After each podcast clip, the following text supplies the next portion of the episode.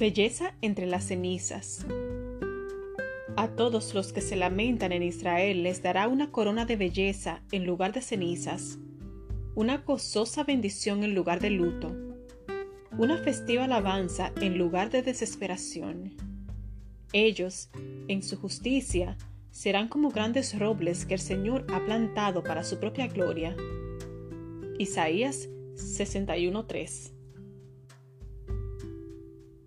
Durante un viaje de negocios, Jennifer Christie fue atacada y violada por un hombre que la siguió hasta su hotel.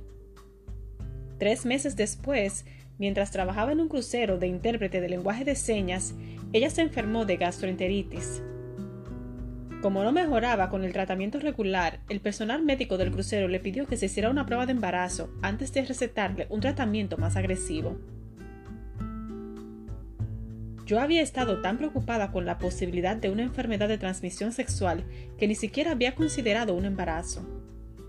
Mi marido se había hecho la vasectomía hacía años, pero allí estaban las dos líneas azules.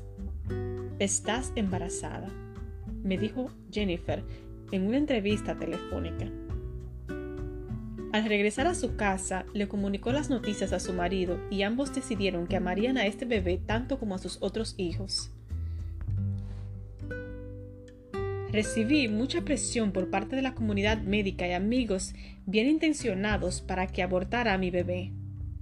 Pero mi marido y yo sentimos que había algo bello y luminoso que emergía en el día más oscuro de mi vida.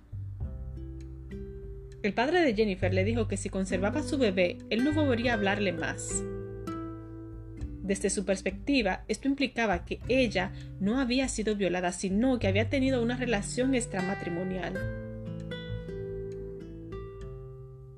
Pese a toda la presión y el trauma físico y emocional, Jennifer y su marido decidieron que iban a ahogar el ruido de las críticas amando con más fuerzas. Jennifer dice que su hijo no lo recuerda su violación, sino que el amor es más fuerte que el odio. Él trajo sanidad a nuestra familia. Es un recordatorio de nuestra fortaleza y tenacidad. Él es un nuevo comienzo, al concluir la entrevista, Jennifer me dijo una vez más que debemos amar fuertemente, con más fuerzas que el miedo y con más fuerzas que el odio, especialmente cuando nuestra vida es una pila de ruinas quemadas. Amemos más fuertemente, confiando en que Dios nos redimirá y que hará nacer belleza de entre las cenizas. Señor, Lléname de tu espíritu para que pueda amar más fuertemente que el miedo y el dolor. Lléname de fe para creer que harás que la luz emerja de los momentos más oscuros de mi vida, que reedificarás mis ruinas y me harás una corona de belleza en cambio de mis cenizas. Amén.